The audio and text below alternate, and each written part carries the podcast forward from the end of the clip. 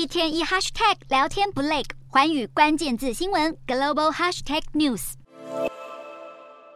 中国国家主席习近平六日参加一场政协会议的工商企业小组讨论，在谈话中直接点名美国，指出美国带头其他西方国家遏制打压中国的发展。一般来说，习近平在公开场合批评美国时，通常会以某些人、某些国家代替。这次在谈话中直接点名美国，倒是罕见第一次。专家认为，这是中国目前对美国的强硬态度又再度升级。而在隔一天，中国外长秦刚在记者会中也接续习近平的立场，呼吁美方摒弃冷战思维，以互利共存取代竞争打压，两国关系才能健康发展。美国国务卿布林肯过去也曾提过美中框架，也被中国认为是美国对两国关系的错误认知。两国对于合作与竞争的逻辑存在根本上的差异，在彼此认知不同的情况之下，要重新让谈话接轨，恐怕难上加难。